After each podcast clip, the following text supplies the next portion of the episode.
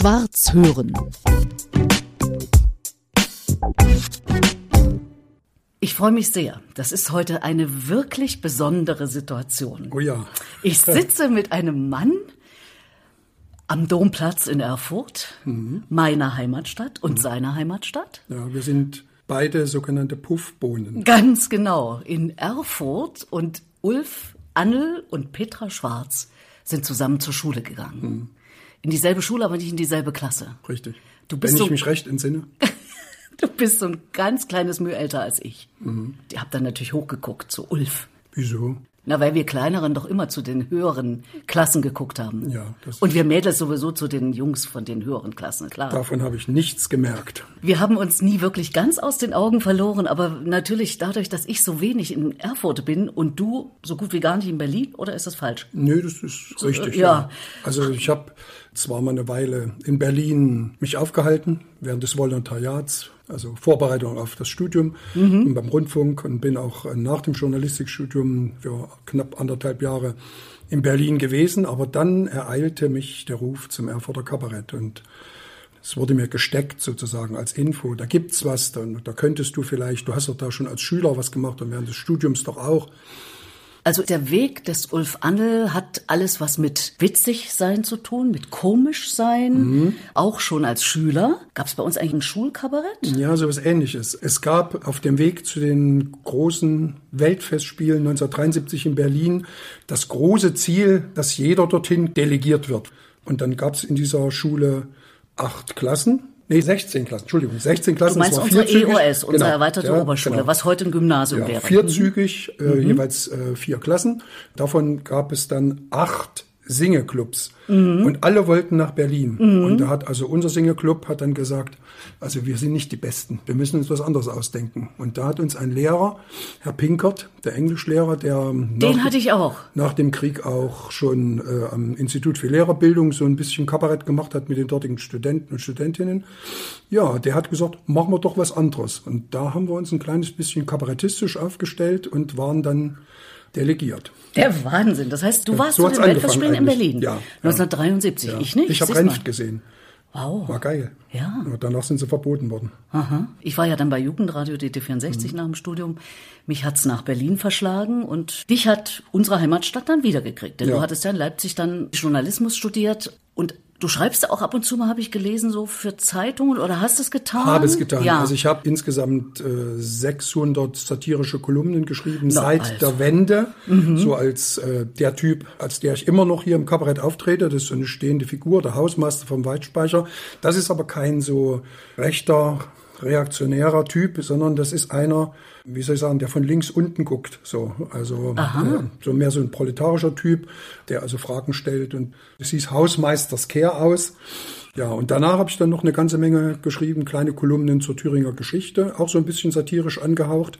Und daraus sind dann jeweils Bücher geworden. Und das war sozusagen so dann der vorsichtige Anfang einer Autorenschaft. Wie viele Bücher hast du insgesamt geschrieben, Ulf, jetzt? Also ich glaube so um die 40. Dann hast du ja eine Zeit lang auch dieses Kabarett Die Arche hier geleitet. Ja, das war eine ziemlich aufreibende Zeit und das war auch am Anfang wirklich ganz schwierig, weil das eine so sehr zusammengewürfelte Truppe war.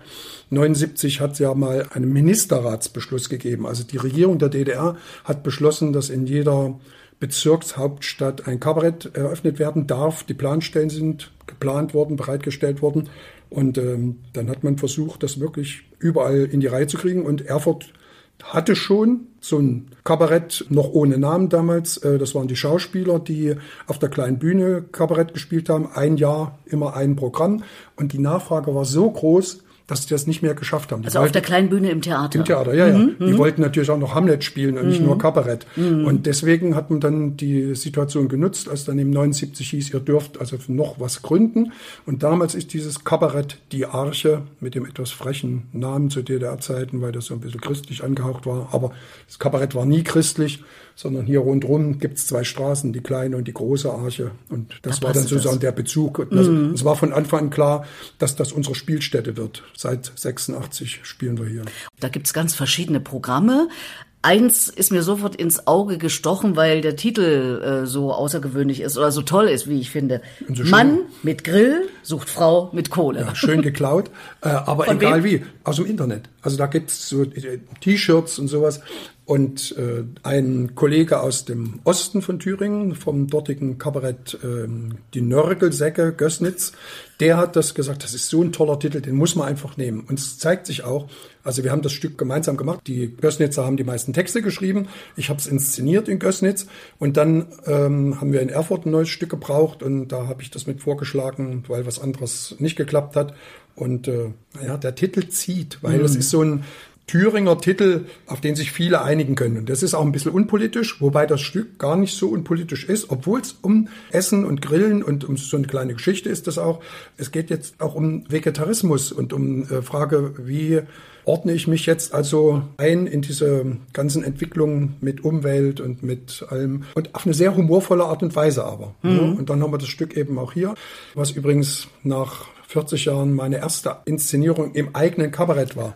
Es gab vorher immer genügend Regisseure und ich musste nicht. Und dann durfte ich. Und wir haben eine ganze Menge Programme mit wirklich also hervorragenden Titeln gehabt und haben auch noch auf dem Spielplan, also wir haben zum Beispiel mal einen Titel gehabt, der hieß Wir schaffen das. Das war eigentlich ganz unkabarettistisch, aber es war zu dem Zeitpunkt der Satz der Kanzlerin Frau Merkel damals. Und egal, was die Leute über die Frau und über diesen Satz und was da davor und dahinter noch passierte, dachten, sie kamen alle allein wegen des Titels. So, und da merkt man, wie wichtig solche Sachen sind und ähm, wie wichtig auch eine, ja, so ein, wie soll ich sagen, den Leuten so ein bisschen so einen kleinen Teppich ausrollen, auf dem sie dann ins Kabarett kommen können. Mhm. Und ne, kommen locken mit solchen schönen Titeln. Du hast gerade das Stichwort politisch genannt. Mhm. Ist Kabarett nicht immer politisch? Naja, das kommt darauf an, wie man es versteht. Also ich verstehe zum Beispiel, dass jedes Thema letztlich politisch ist. Ähm, und auch Essen und Trinken ist politisch. Also wir müssen uns nur mal anhören, was es für Diskussionen gegeben hat. Veggie Day meinetwegen mit den Grünen, das war natürlich eben eine politische Äußerung. Und wie darauf reagiert wurde. Und selbst heute noch, sobald man also so ein Wort sagt wie vegetarisch oder sonst irgendwie, dann knallen die die Äußerungen und die Argumente aufeinander und das mhm. sind eigentlich politische Einstellungen oft und gar nicht unbedingt jetzt Einstellungen über, wo man sagt, das, das, ist doch ungesund, so viel Fleisch zu essen oder sowas. Nee, es wird dann gleich richtig, also thüringisch. der Thüringer ohne Bratwurst, das geht ja nicht. Ne? Wollte ich so, gerade sagen, so, das geht überhaupt ne? gar nicht. So. Und das sind so Sachen, wo man dann anfängt, aha, sagt er, das ist ja eben auch ein ganz politisches Thema. Und eigentlich jedes andere auch. Ich finde es sowieso am blödesten eigentlich Kabarett, wenn es immer nur auf die Köpfe draufhaut, also auf die Politiker in irgendeiner Form. Und wenn also da einfach nur gesagt wird, peng, peng, peng und so, und du bist schuld und so, was ja auch Quatsch ist.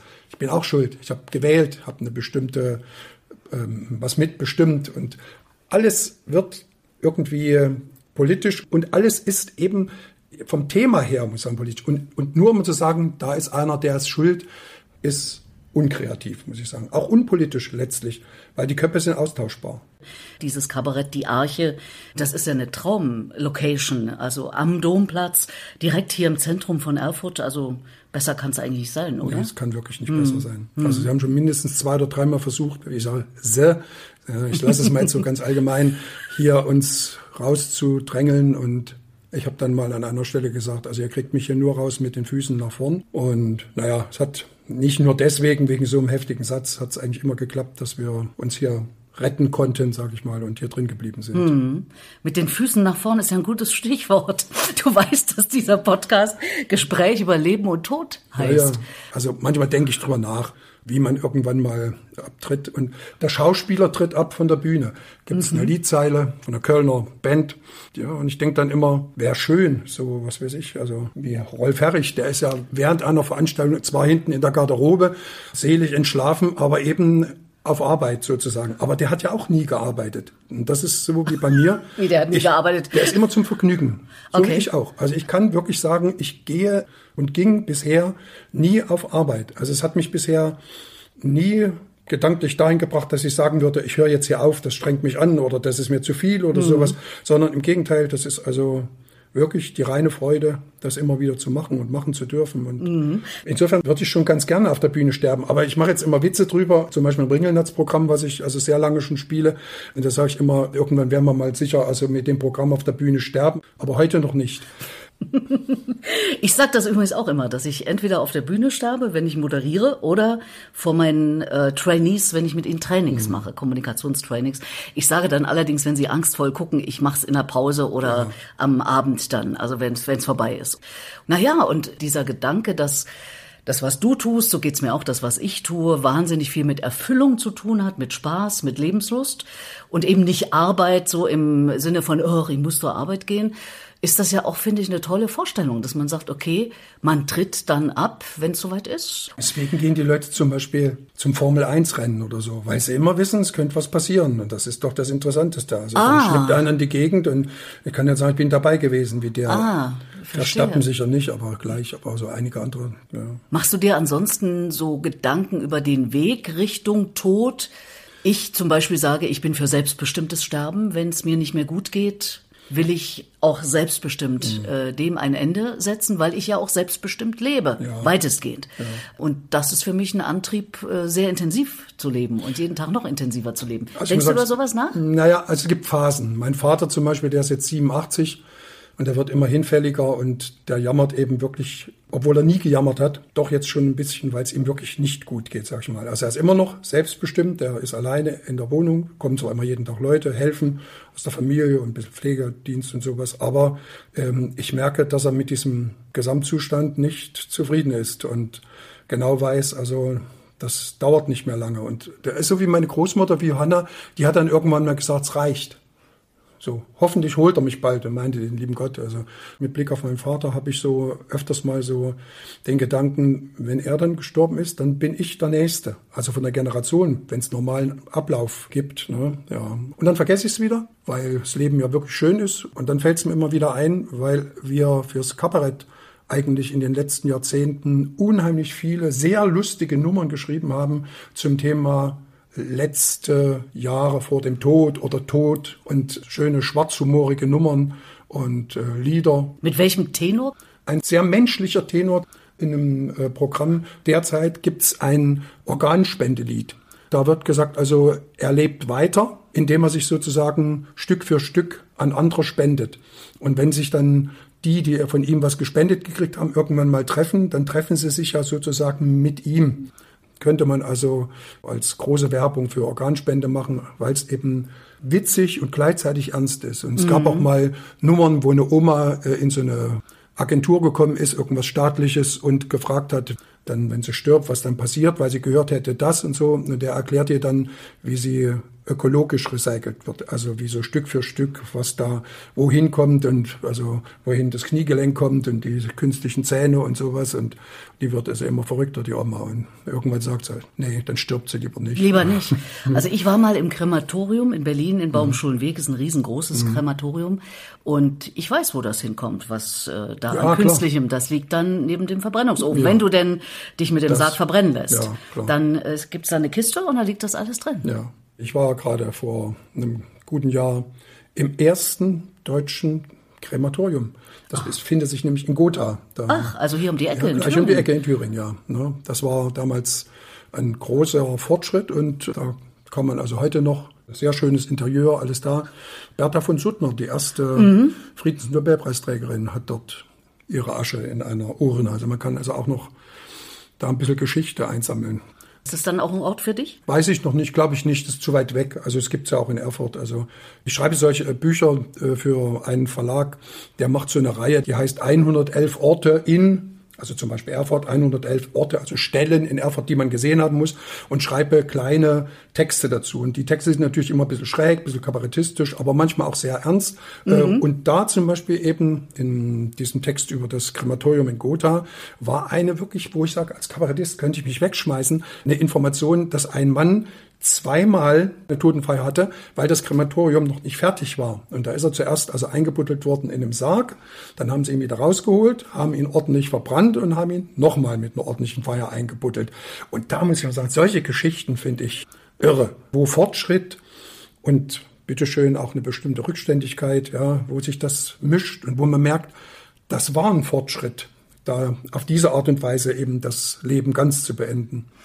Dieses äh, Begraben werden oder begraben sein, das äh, bringt mich zu dem Gedanken, dass ich äh, Menschen anbiete, ihre eigene Rede zu schreiben, die dann sie selber möglicherweise sogar vorher aufgezeichnet haben, entweder mhm. Audio oder eben visuell sogar. Und äh, die reden dann bei der Trauerfeier über sich selber. Und ich habe das zunächst lebendig begraben werden genannt. Mhm. Das ist aber missverstanden worden. Ja, die Leute haben gedacht, die Schwarze, oh weia, was ist mit der los? Es gab ja mal eine Phase, da waren ja Menschen, also alle waren hochängstlich, dass sie also lebendig irgendwo eingebuddelt werden. Mhm. Das beste Beispiel Hans Christian Andersen, der Märchenerzähler, ein so ängstlicher Mensch. Es gibt in Wien, glaube ich, immer noch, da ist das so, dass äh, noch eine Glocke nach oben führt, hm. dass sozusagen, falls doch noch äh, Leben drin ist in dem vermeintlich Toten, kann man noch mal äh, dran ziehen hm. und dann hören die anderen das und dann, das wäre was für Hans Christian Andersen gewesen. Hm.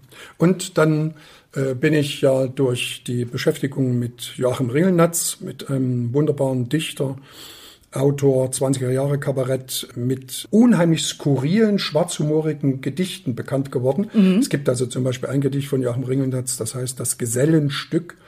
Und die Geschichte wird erzählt, wie er also einen Sarg herstellt als Gesellenstück. Und dieser Sarg ist ein ganz besonderer Sarg.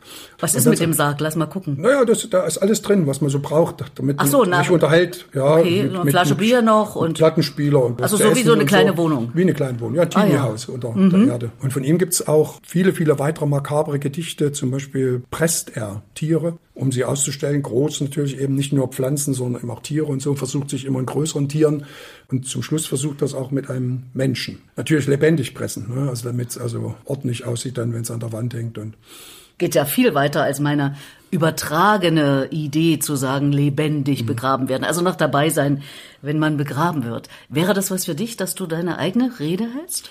Habe ich noch nicht drüber nachgedacht. Könnte ich mir vorstellen, ist noch nicht so weit. Muss man drüber nachdenken. Du, aber Ulf, das kann schneller gehen, als man denkt. Ja. Also in unserem aber Alter. so ist, dann ist es eben so. Dann müssen die anderen die Rede schreiben. Aber. Und die reden dann irgendein Zeug und du kannst nicht widersprechen. Nee, das glaube ich nicht. Außerdem, mhm. ich kann ja dann nicht mehr widersprechen. Ich ja, höre aber auch nicht.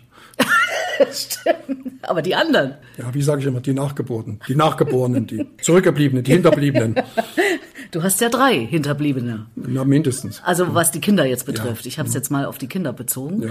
Was machen die? Gehen die auch in so eine Richtung, so kabarettistisch? Nee, gar nicht. Also die Große, die hat schon immer gesagt, wenn sie meinen Beruf macht, nichts mit Menschen. Die zweite ist Lehrerin geworden, eine richtig gute Unterstufenlehrerin. Und der dritte ist Bühnen- und Veranstaltungstechniker geworden. Der hat also sich wirklich im Theater hinter der Bühne aber sehr viel aufgehalten, aber auch vorne, also auf der Bühne. Hat aber immer gesagt, Proben ist scheiße. Also, und deswegen ist er dann eben hinter die Bühne gewechselt, eine ordentliche Ausbildung gemacht und dann hat er am Theater gearbeitet. Und jetzt hat er gemerkt, dass es ihm doch nicht ausreicht und jetzt studiert er nochmal. Was mhm. macht er? Physiklehrer. Mhm. Oh Gott. Ja, genau. Ja. Wo kommt denn das her? Von der Mutter. Hat ja mal Mathe, Physik angefangen und ist dann irgendwann mal auf, auf Deutsch, Kunst umgestiegen. Und, und die ich, schreibt ja auch. Deine Frau schreibt ja, ja zusammen mit dir auch manches Buch, ne? Ja, wenig. Also wir schreiben mehr jeder seins.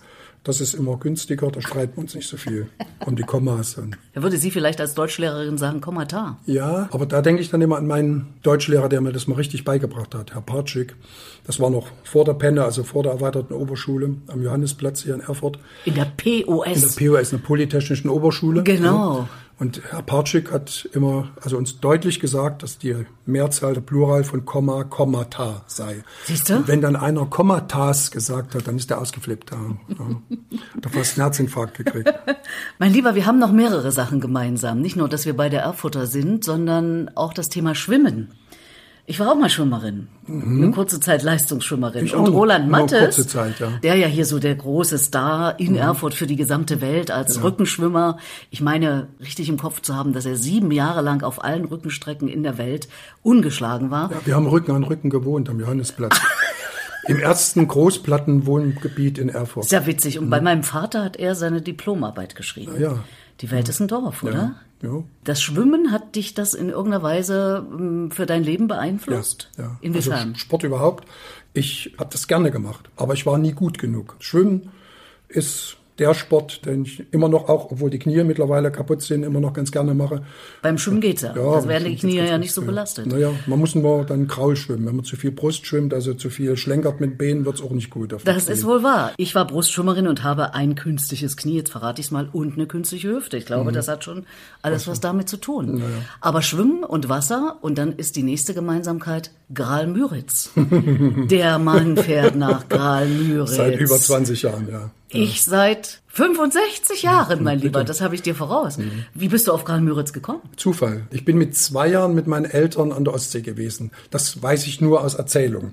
Da muss ich äh, ein sehr zärtliches und sensibles Kind gewesen sein, denn äh, wir haben am Strand irgendwo gezeltet und es war heiß und ich bin nie barfuß durch den Sand gegangen. Ich habe meine Kamelhaar Hausschuhe immer angehabt. Und war ich zwei Jahre und dann bin ich immer zum Wasser gegangen und meine Mutter hat immer gesagt, soll also bitte schön nicht zu nah dran gehen. Und dann habe ich immer gerufen, die Welle dommt, die Welle bombt.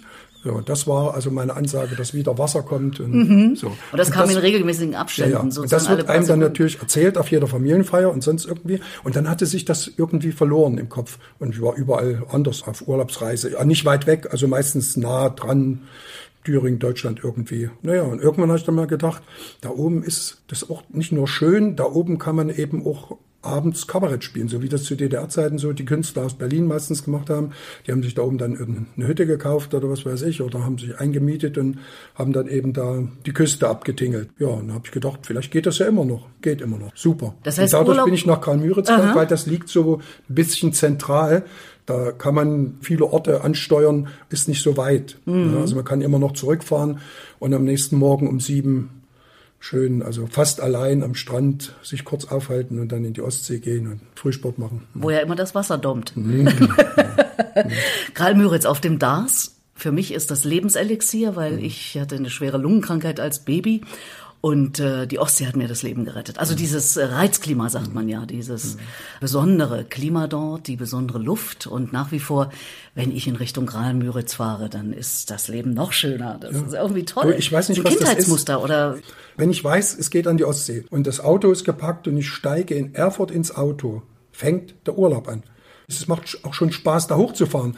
Selbst wenn Staus sind oder sonst irgendwas. Ich fahre an die Ostsee mhm. und ich fühle mich schon wohl. Es ist immer ein bisschen traurig, wenn es so, meistens bin ich so im Sommer vier Wochen oben, wenn es nach den vier Wochen dann wieder nach Hause geht. Mhm. Also da. Aber das ist dann auch wieder gut, dann sagt man, okay, jetzt sind die schönen Tage vorbei, jetzt muss man auch mal wieder arbeiten gehen. Wobei du ja nicht arbeitest, wie du Nein, gesagt hast. Ja, also ich habe mal einen Chinesenspruch, was weiß ich, Konfuzius, keine Ahnung, suche dir einen Beruf, den du liebst und du musst dein Leben lang nicht arbeiten. Mhm. Ja, unterschreibe ich. Absolut.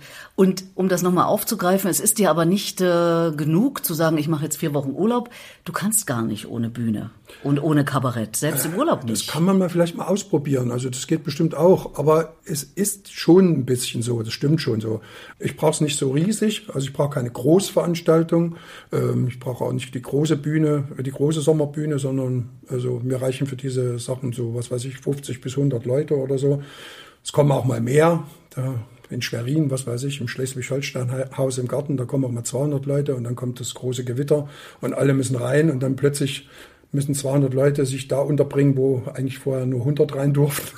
Das war sehr schön. Naja, aber das sind so die Sachen, die passieren dann eben. Mhm. Äh, und ansonsten versuchen wir eben auch die Orte wieder anzusteuern, wo wir uns wohlgefühlt haben. Was weiß ich, kleine Komödie, Warnemünde zum Beispiel gehört dazu. Und auch das Ringelnatz Café in Warnemünde, wo wir eigentlich regelmäßig auftreten. Und äh, naja, und mittlerweile gibt es da oben eine Menge Leute auch, mit denen man sich schon gut versteht. Und ja, die ersten sind auch schon gestorben. Also das. Da sind wir wieder beim ja. Thema. Und sag mal, wenn das mit dem Wasser da und der Ostsee so toll ist, was wäre mit einer Seebestattung? Ja, ich bin ein praktischer Mensch und dann denke ich immer, ach, also diese 600 Kilometer bis da hoch, nur damit man ins richtige Wasser reingeworfen wird, ist auch nicht unbedingt, also Aufwand und Nutzen im richtigen Verhältnis. Aber du bist in deinem Metier. Ja, aber ich merke es ja nicht mehr. also du gehst total davon aus, dass äh, wenn es Schluss ist, ist Schluss. Ja, ich denke schon. Bei aller Liebe zu solchen Gedanken, dass man vielleicht noch weiterlebt. Da muss ich sagen, dann schreibe ich lieber ein Buch und lebe so weiter. Oder habe Kinder gemacht und sage, so, da lebe ich doch weiter. Aber selber, das ist dann eben leider dann der Punkt, wo man dann am nächsten Tag die Tagesschau nicht mehr gucken kann. Schwarz hören.